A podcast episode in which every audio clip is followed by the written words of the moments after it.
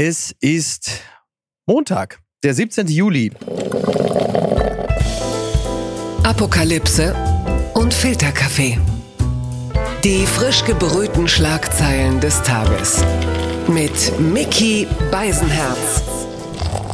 Einen wunderschönen Montagmorgen und herzlich willkommen zu Apokalypse und Filterkaffee, das News Omelette.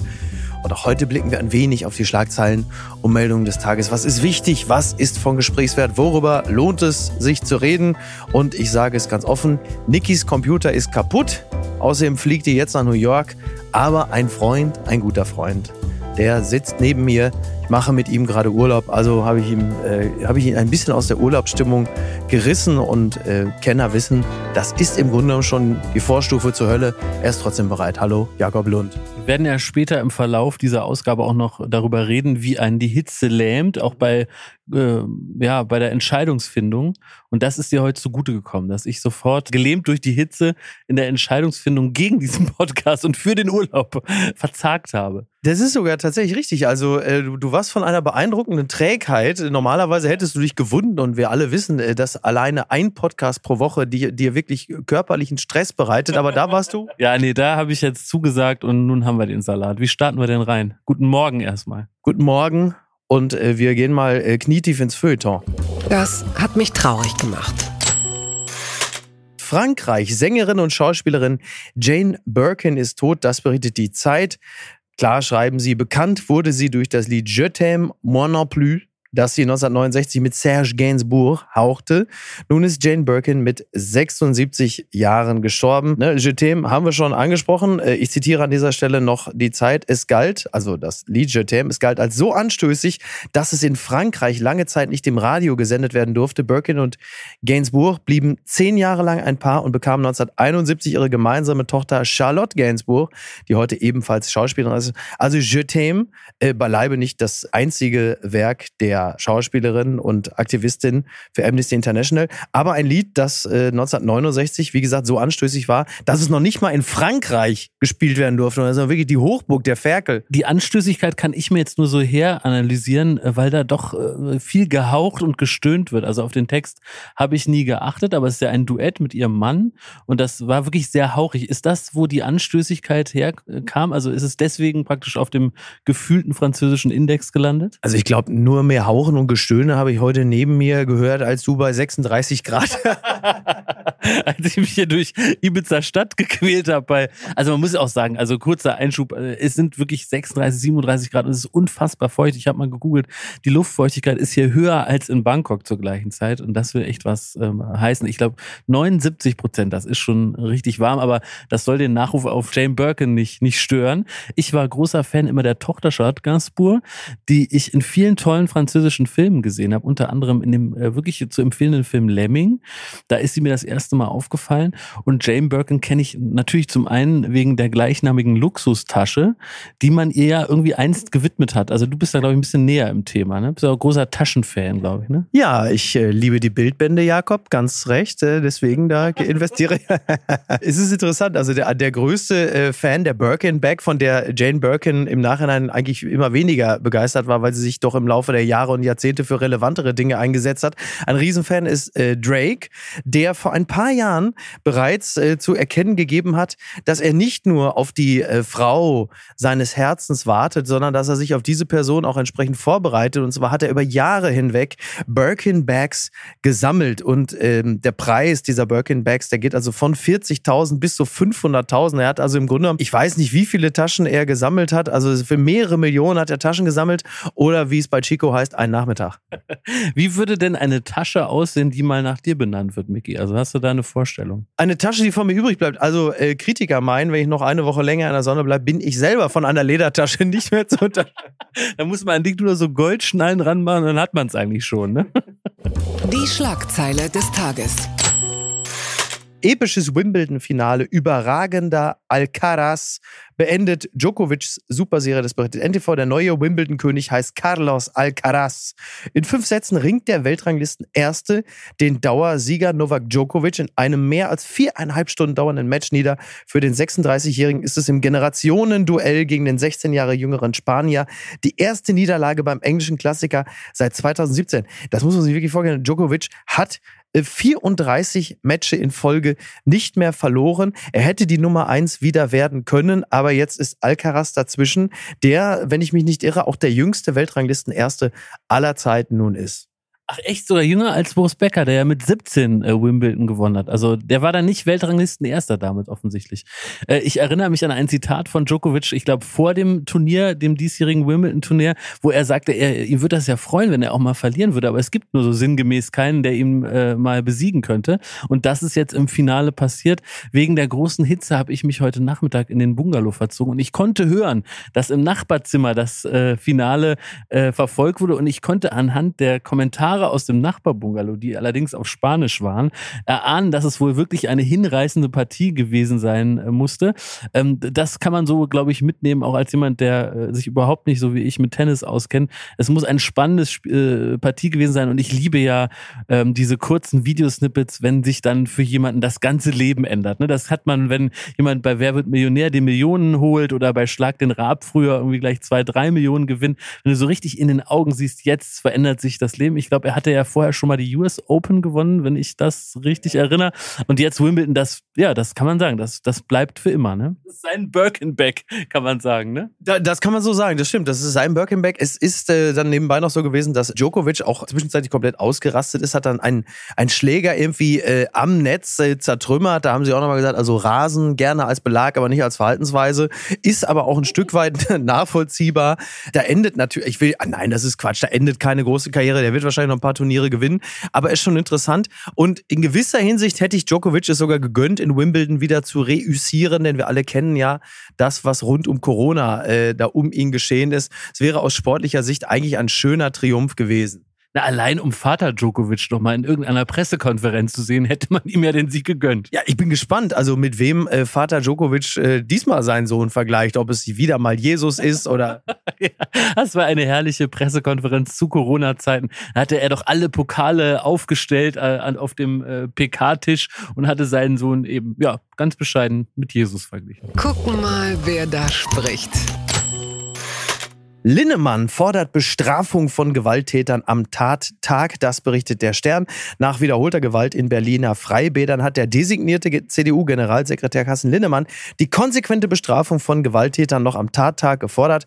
Es braucht Schnellverfahren gegen Gewalttäter. Das Justizsystem muss entsprechend organisiert werden, sagte Linnemann der Bild am Sonntag. Wer mittags im Freibad Menschen angreift, muss abends vor dem Richter sitzen und abgeurteilt werden. Also in Berlin gibt es demnächst äh, noch noch mehr Schnellgerichte. Gut, da werden viele aus Plattenbauten sagen, Schnellgerichte Berlin, das haben wir eigentlich schon. Ja, Kassen Linnemann, Schnellgerichte und äh, die direkte Aburteilung. Was hörst du da raus? Ich finde, diese ganze, ganzen Themen, das hat man auch oft, wenn dann so schnellere und härtere Strafen für Sexualstraftäter gefordert werden, die schreien schon immer sehr nach Populismus, weil im Grunde ist es ja so, wir haben ein Strafgesetzbuch, da sind alle Dinge geahndet, die eben als Straftaten ähm, wahrgenommen werden, die da in einem Freibad passieren, was ist ich, eine Körperverletzung oder all die Dinge, die dort eben vor sich gehen.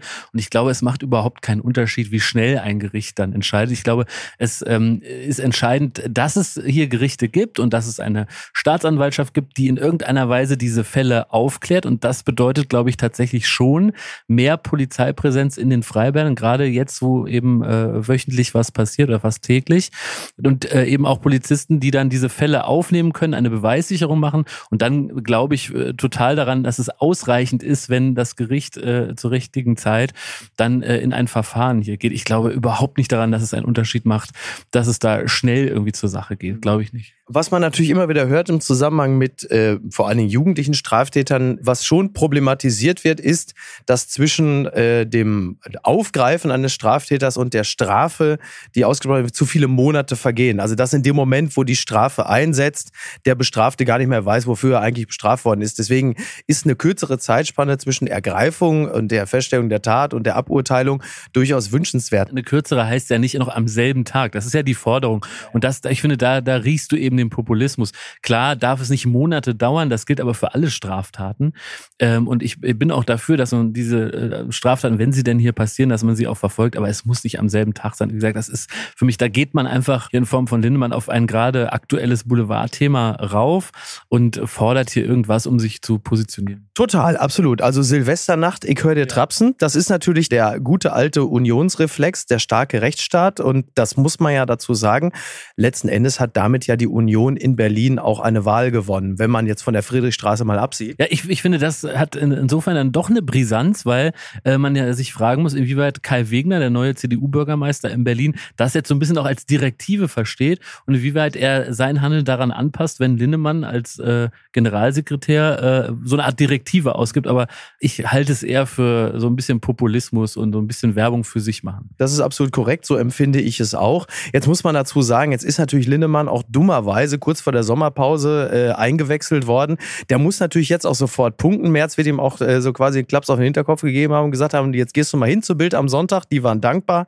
Und jetzt machst du mal ein paar starke Punkte. Der starke Rechtsstaat, also auch dann übrigens auch gegen Klimakleber, auch immer sehr beliebt jetzt gerade in der Situation, wo sie da die Flughäfen lahmgelegt haben.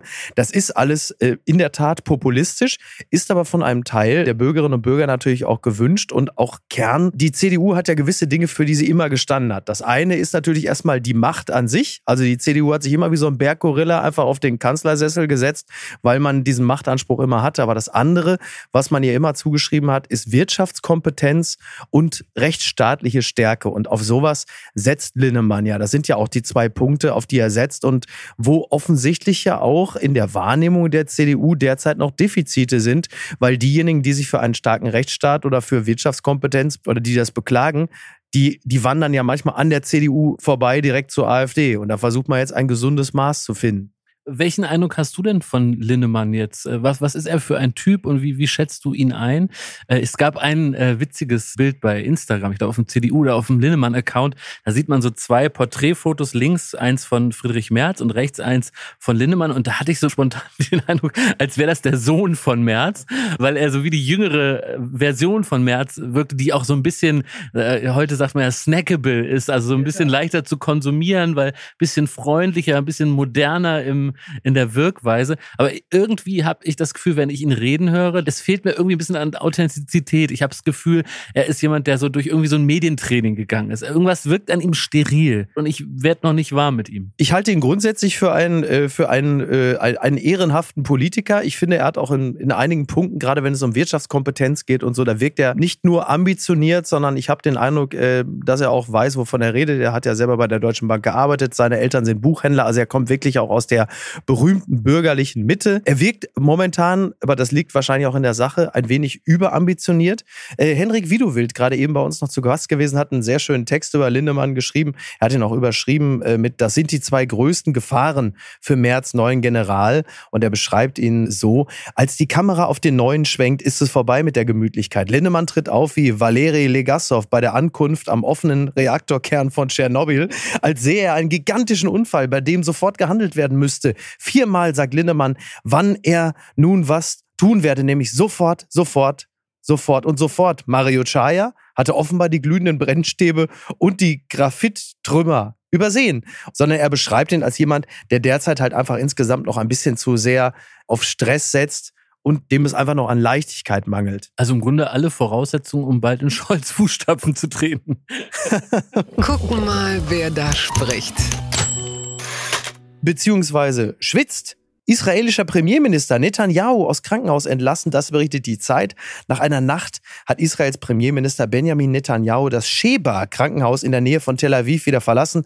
Grund für seine Einlieferung war Dehydrierung. Ja, er hatte sich wohl vor der Einlieferung schummrig gefühlt. Erste Untersuchungen hatten ergeben, dass der Regierungschef offenbar nach einem längeren Aufenthalt am See Genezareth im Norden des Landes, ist toll, diese Bibelmotive, die da immer gleich mitschwingen, ne? herrlich, im Norden des Landes dehydriert sei. Später bestätigte Netanyahu diese Angaben in einem Video. Er habe mit seiner Frau Zeit am See in der Sonne ohne Hut, ohne Wasser verbracht.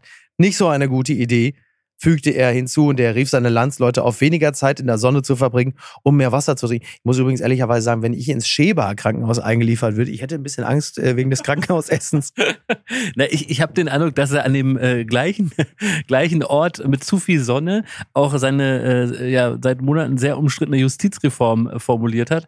Also äh, ich habe die Meldung gelesen und dachte einerseits auch, Mensch, äh, tut einem das natürlich menschlich leid und auf der anderen Seite dachte ich, Mensch, du kannst doch auch vielleicht, ja, bleibst du da mal in deinem Krankenhaus und isst da noch mal so ein bisschen Trockenbrot und lässt sich mal so ein bisschen äh, gut gehen und, und ruhst sich mal ein bisschen aus, äh, dann äh, kann er sich vielleicht noch mal mehr auf seinen Korruptionsprozess konzentrieren und lässt das vielleicht mit dieser Reform, denn das macht einem durchaus sehr große Sorgen, was da aktuell in Israel passiert. Heftiger wird ein Politiker gegrillt, eigentlich nur bei Markus Lanz. Es ist jetzt so, es gibt eine schöne Studie, beziehungsweise ein Forscher redet äh, mit dem Spiegel über verlangsamtes Denken. Hitze führt zu risikoscheuen Entscheidungen. Studien zeigen, Studien, ich muss sagen, Studien zeigen, es ist draußen heiß, bleiben wir in unserer Komfortzone und entscheiden vorsichtig. Was das für richterliche Urteile bedeutet und warum Klimaanlagen nur begrenzt helfen, erklärt Wirtschaftsforscher Matthias Sutter.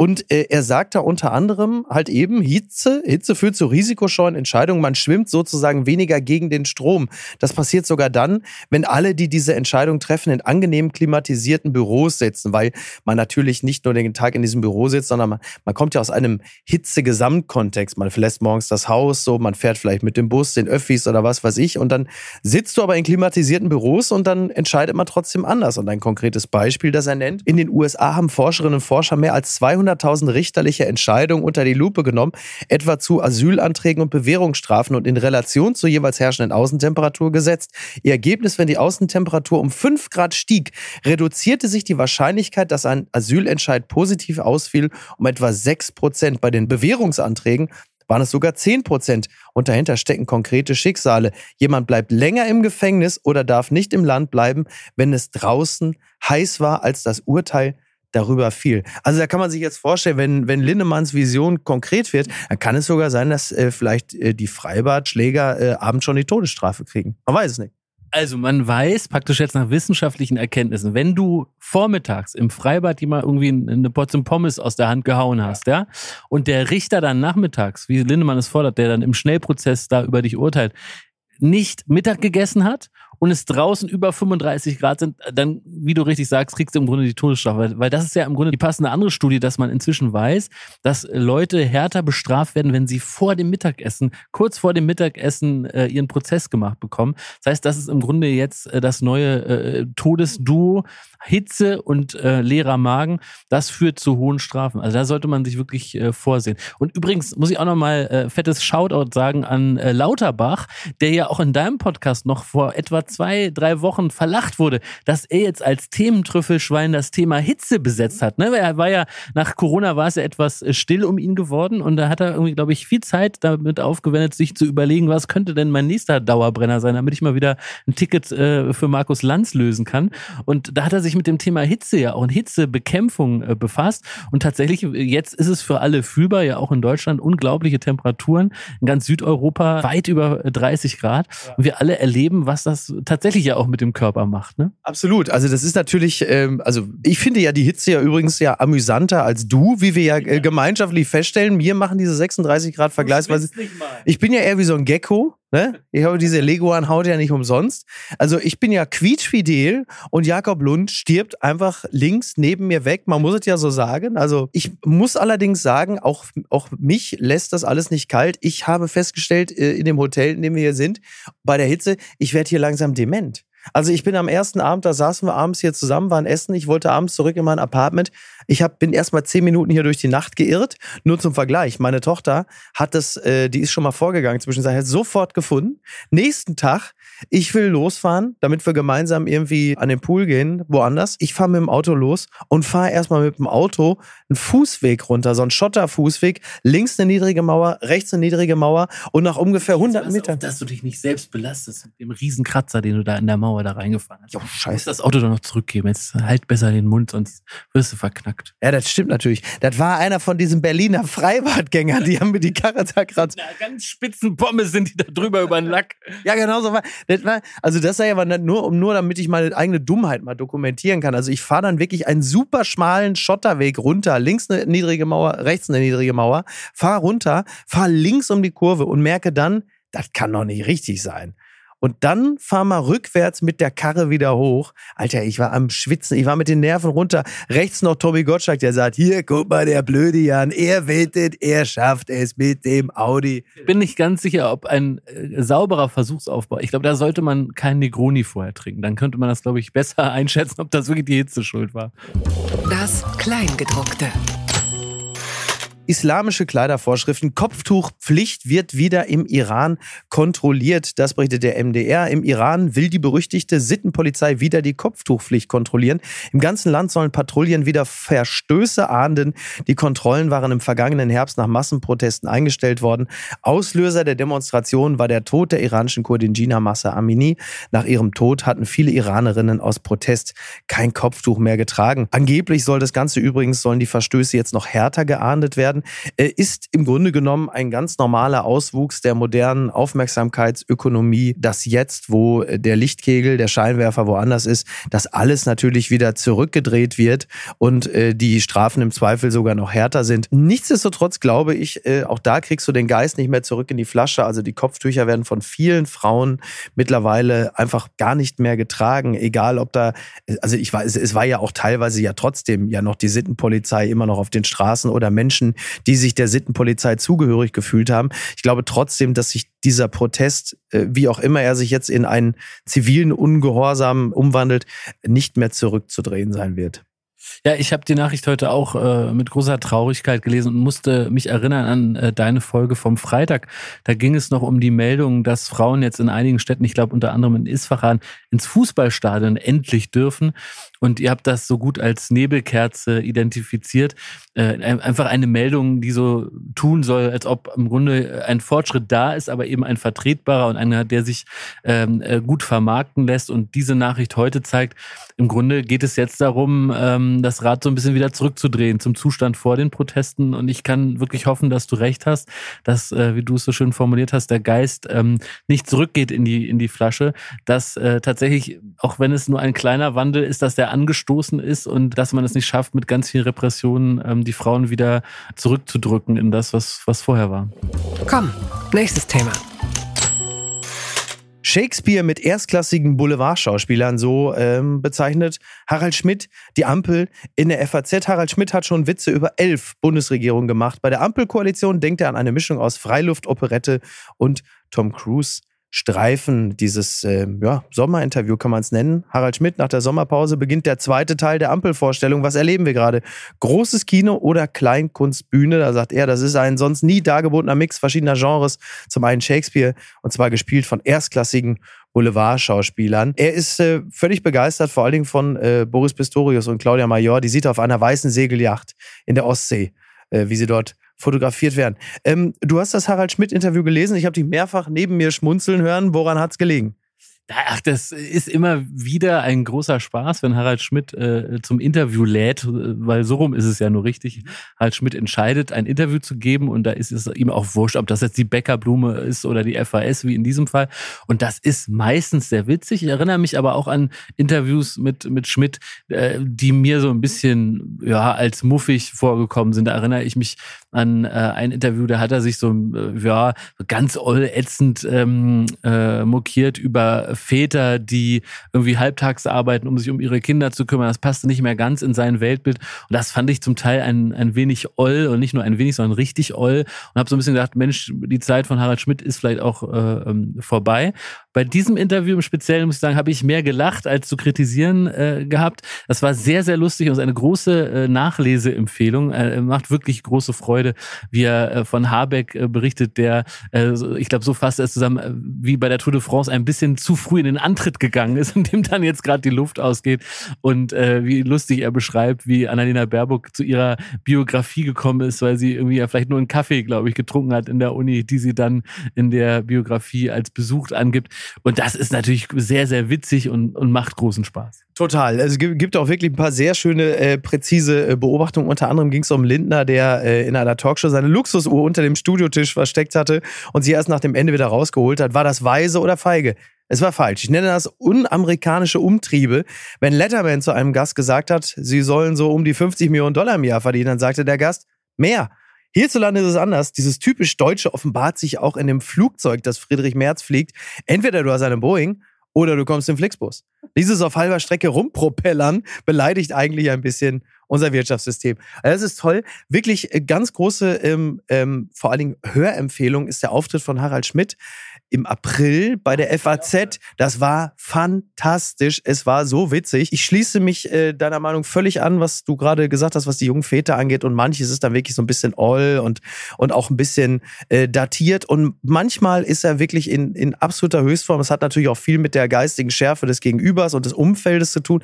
Da, als er bei der FAZ war, das war fantastisch. Es war große Unterhaltung, dreiviertel Stunde. War sogar witzig und das ist natürlich die FAZ. Und selbst das Publikum war wahnsinnig intelligent. Da hast du dann irgendwie einen aus dem Publikum, der zitiert dann irgendwie Adorno und sagt dann auch so Sätze, ob Harald Schmidt Tagebuch führt, denn, das sagt er aus dem Publikum, wer heute, wer seine Erinnerungen heute nicht aufschreibt, hat morgen nichts erlebt oder so. Ich habe es leider nicht hundertprozentig richtig zitiert. Ähm, was übrigens die Beobachtung von Harald Schmidt und Väter angeht, gab es aber auch eine witzige, aber es war nicht dasselbe Interview.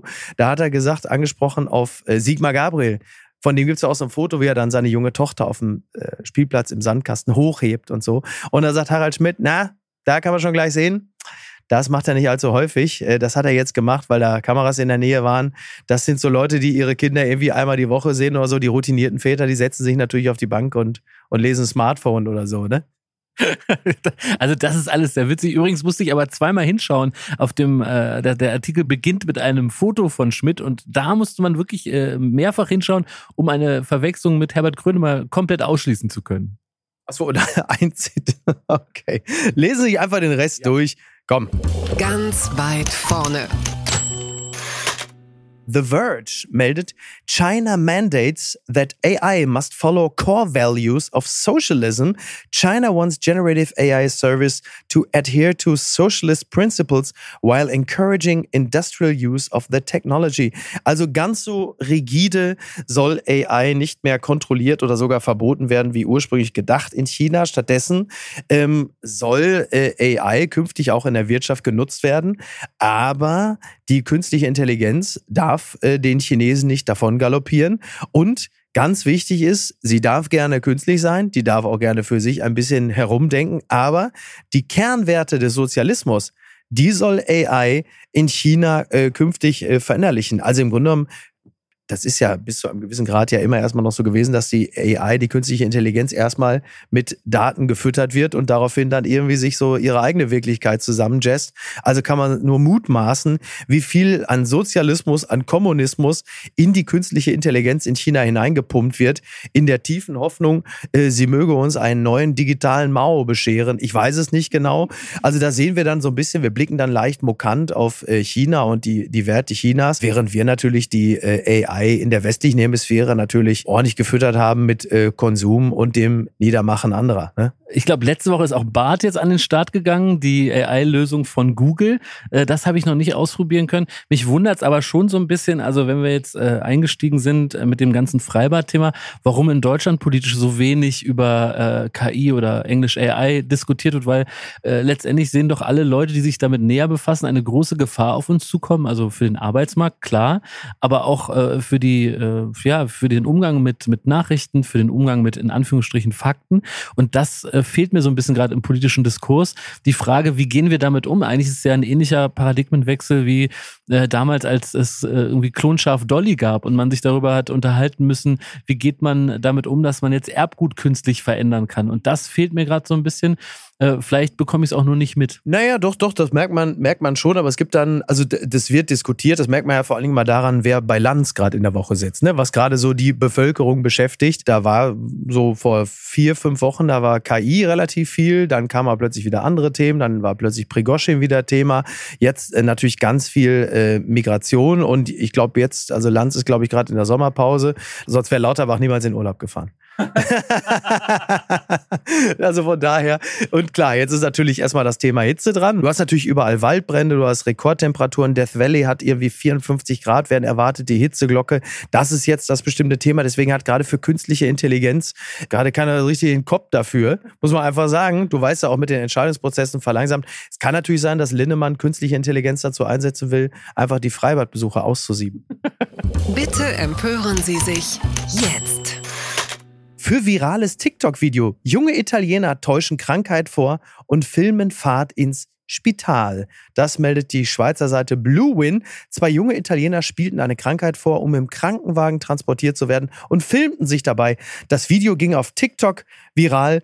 Nun drohen rechtliche Konsequenzen. Innerhalb äh, eines Tages hat das Video schon 50.000 Aufrufe. Ich glaube, das ist bei TikTok ist doch gar nicht so viel, oder? Die Männer sind 19 und 20 Jahre alt und haben halt einfach für einen Gag, da hat der eine sich äh, quasi krank gestellt und dann haben sie aus dem Krankenwagen halt ein TikTok-Video gestreamt und äh, wie blicken wir auf so etwas? Also ich habe früher, um äh, die Schule schwänzen zu können, habe ich morgens früh das Fieberthermometer an meine Glühbirne, an die Nachttischlampe gehalten, damit das auch, habe das so versucht, dann erstmal auf 40 hoch zu glühen, dann so ein bisschen mit Spucke wieder abgekühlt, damit es einen realistischen Wert ergibt und dann waren es so 38 38, 39 und damit hatte man ein handfestes Fieber.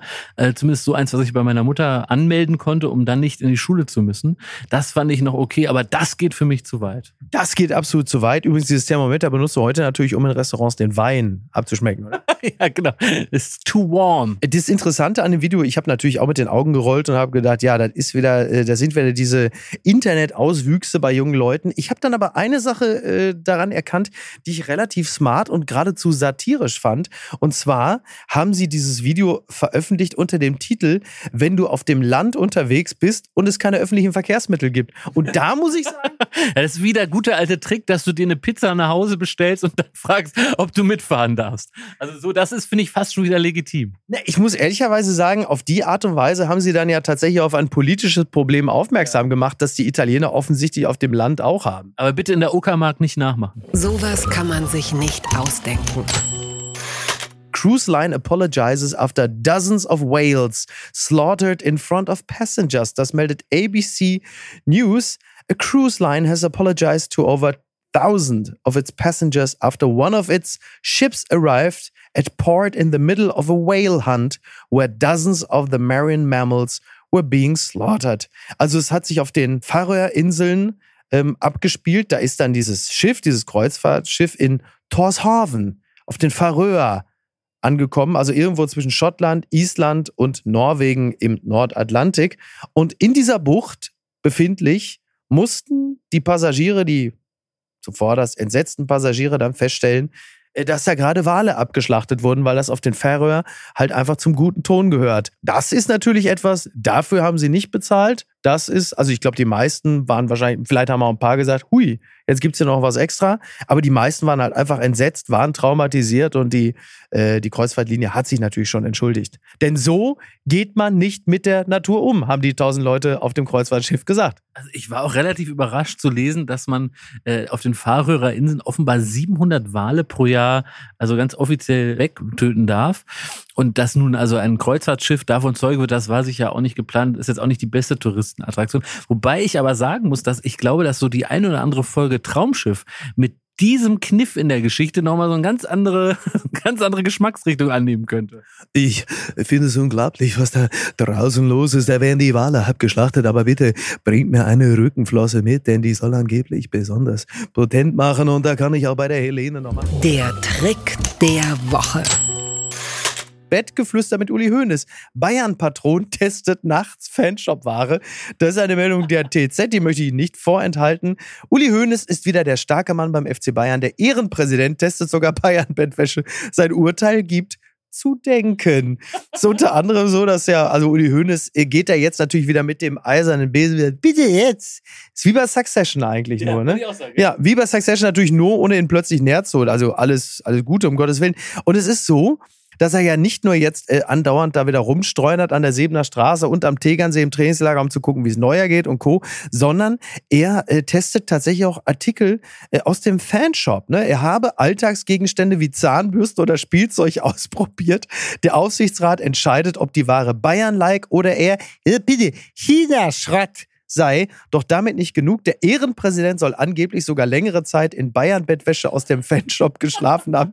Zufrieden war der Boss aber nicht. Er habe sich nach einiger Zeit beschwert, dass die Bettwäsche zu schnell fasere. Also da gibt es so viele äh, Dinge, über die man reden muss. Also zum einen möchte ich wissen, wie muss ich schlafen oder wie hauchdünn ist diese Bayern-Bettwäsche, dass die durchschubbert. Also was tue ich im Bett, damit so eine Bettwäsche so richtig durchschubbert, so wie es Hönes moniert. Und auf der anderen Seite, finde ich, muss man sagen, ein CEO oder ein Bayern-Präsident, der da wirklich höchst selbst in den Fanshop geht und mal guckt, ob der Zahnbürstenaufsatz und das Kopfkissen überhaupt hält, was es verspricht, ob das Rekordmeister würdig ist, das finde ich eigentlich eigentlich gut. Und da musste ich dran denken, dass der doch auch eigentlich so eine Würstchenfabrik hat und habe mir so ganz wohlig vorgestellt, dass der da bestimmt auch immer wieder Test gegessen hat und geguckt hat, ob die noch lecker und würzig genug sind, die Nürnberger Würste. Also das finde ich eigentlich gut und das würde ich mir bei manchem Restaurant wünschen, dass da ab und zu der Eigentümer selber mal zu Gast ist und mal sieht, kommen denn die KellnerInnen und äh, ist das Fleisch denn wirklich so gut, wie wir es hier äh, ausweisen? Absolut, total. Also ich stelle mir das auch gerade vor, wie Uli Hoeneß dann nach so einem Wochenende, wo er sich mit Zahnbürsten und Spielzeug, weil Bayern Spielzeug dann so eingedeckt hat, zurück auf die Geschichte.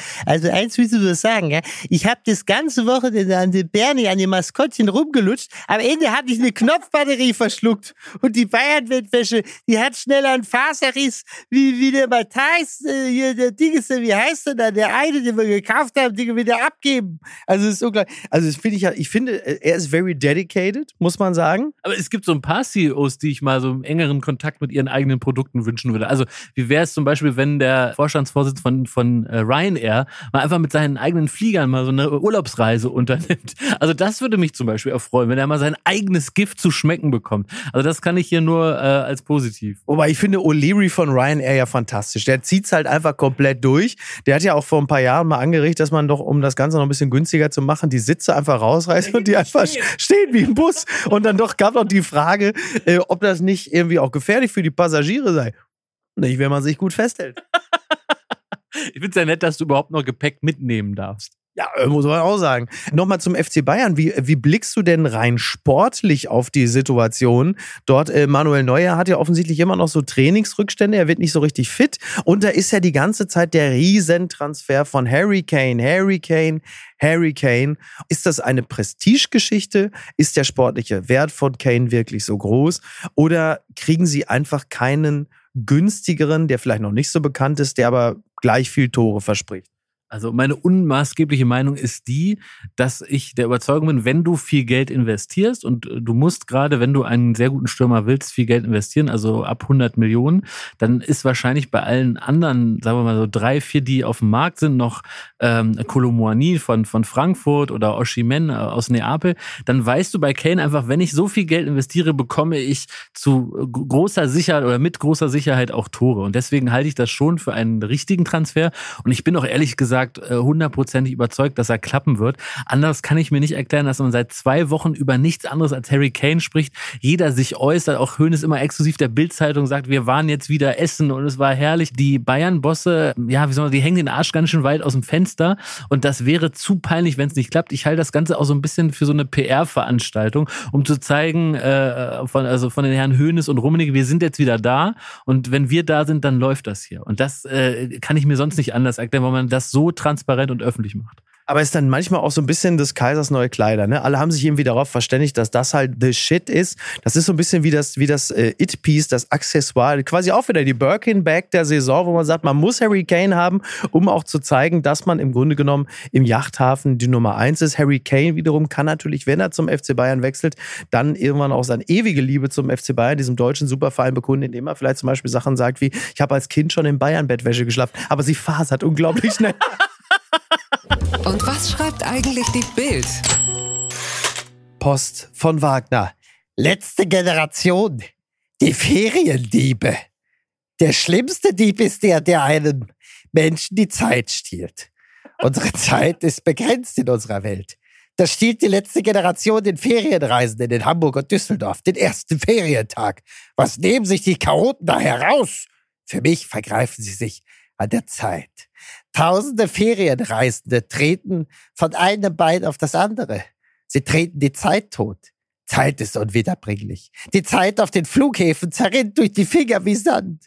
Wenn eines Menschen Zeit abläuft, dann erkennt man die Zeit, die kostbaren Sekunden eines Augenblicks. Was ist so schlimm am Zeitdiebstahl? Da stehen Menschen wie Koffer am Flughafen, als wären sie nichts, als könnte man sie abstellen, als wären ihre Uhren stehen geblieben. Gibt es eine Strafe für Zeitdiebe, für Diebe eines Ferientags? Ich fordere Höchststrafe. Eine Zeit lang Knast würde ich Ihnen wünschen. Herzlich. Ein herrliches, äh, fast modernes Gedicht, finde ich, in diesem Fall. Und das werde ich ausdrucken und das werde ich nochmal an das Car Rental Service Gebäude im Flughafen Nizza kleben, weil die haben mir wirklich zwei Stunden Zeit äh, geklaut, als ich auf den Mietwagen gewartet habe. Also eine wirklich herrliche, herrliche Kolumne. Ja, und was soll ich sagen? Ich äh, muss mich hier im Grunde genommen bei diesem verwunschenen Hotel äh, beschweren, äh, die mich in die Demenz hineintreiben. Also ich werde immer wahnsinnig. Das ist so ein bisschen wie das Overlook Hotel, aber in der Sunshine-Variante. Ich gehe wahrscheinlich morgen zu den Rezeptionisten oder ich gehe wieder hoch zu meiner Tochter und ich habe dem Rezeptionisten erstmal die Meinung gegeigt und dann heißt es plötzlich, es gibt hier gar keinen Rezeptionisten. Das ist ein bisschen Hotel California meets David Lynch, ne? So ist das hier. Ja, also ich verabschiede mich jetzt. Äh, das war der übrigens der, äh, der letzte Montag für die nächsten vier Wochen. Nein, das kann nicht wahr sein. Was soll ich denn jetzt morgens im Gym hören? Ja, aber weiß ich auch nicht. Da musst du im Zweifel müssen wir uns dann immer jeden Montag hinsetzen. Das willst du ja auch nicht. Gut, dass es nach wie vor Baywatch Berlin gibt, jeden Freitag, äh, denn wir machen keine Sommerpause, Miki. Das ist eine sehr löbliche Haltung. Übrigens, ab 17 macht auch keine Sommerpause. Die sei an dieser, also da ist doch die Grundversorgung äh, geklärt und ähm, Bitte, aber jetzt seien Sie nicht so verzweifelt und fangen Sie jetzt nicht an, Steingart zu hören. Ne? Also das muss man, also so, ne, das muss man jetzt, also so verrückt muss man jetzt auch nicht sein. Das muss auch nicht sein. Ne? Aber äh, ansonsten, wir sind äh, am Mittwoch nochmal da mit Markus Feldenkirchen und danach machen wir eine kleine Pause. Aber wir sind ja auch wieder zurück. Also bis dann, vielen Dank, Jakob, mein Schatz. Ich bin seit über 30 Jahren für dich da, Miki. Apokalypse und Filtercafé ist eine Studio Bummens Produktion mit freundlicher Unterstützung der Florida Entertainment. Redaktion Niki Hassania. Executive Producer Tobias Baukhage. Produktion Hanna Marahiel. Ton und Schnitt Lara Schneider. Neue Episoden gibt es immer montags, mittwochs, freitags und samstags. Überall, wo es Podcasts gibt. Stimme der Vernunft und unerreicht gute Sprecherin der Rubriken Bettina Rust.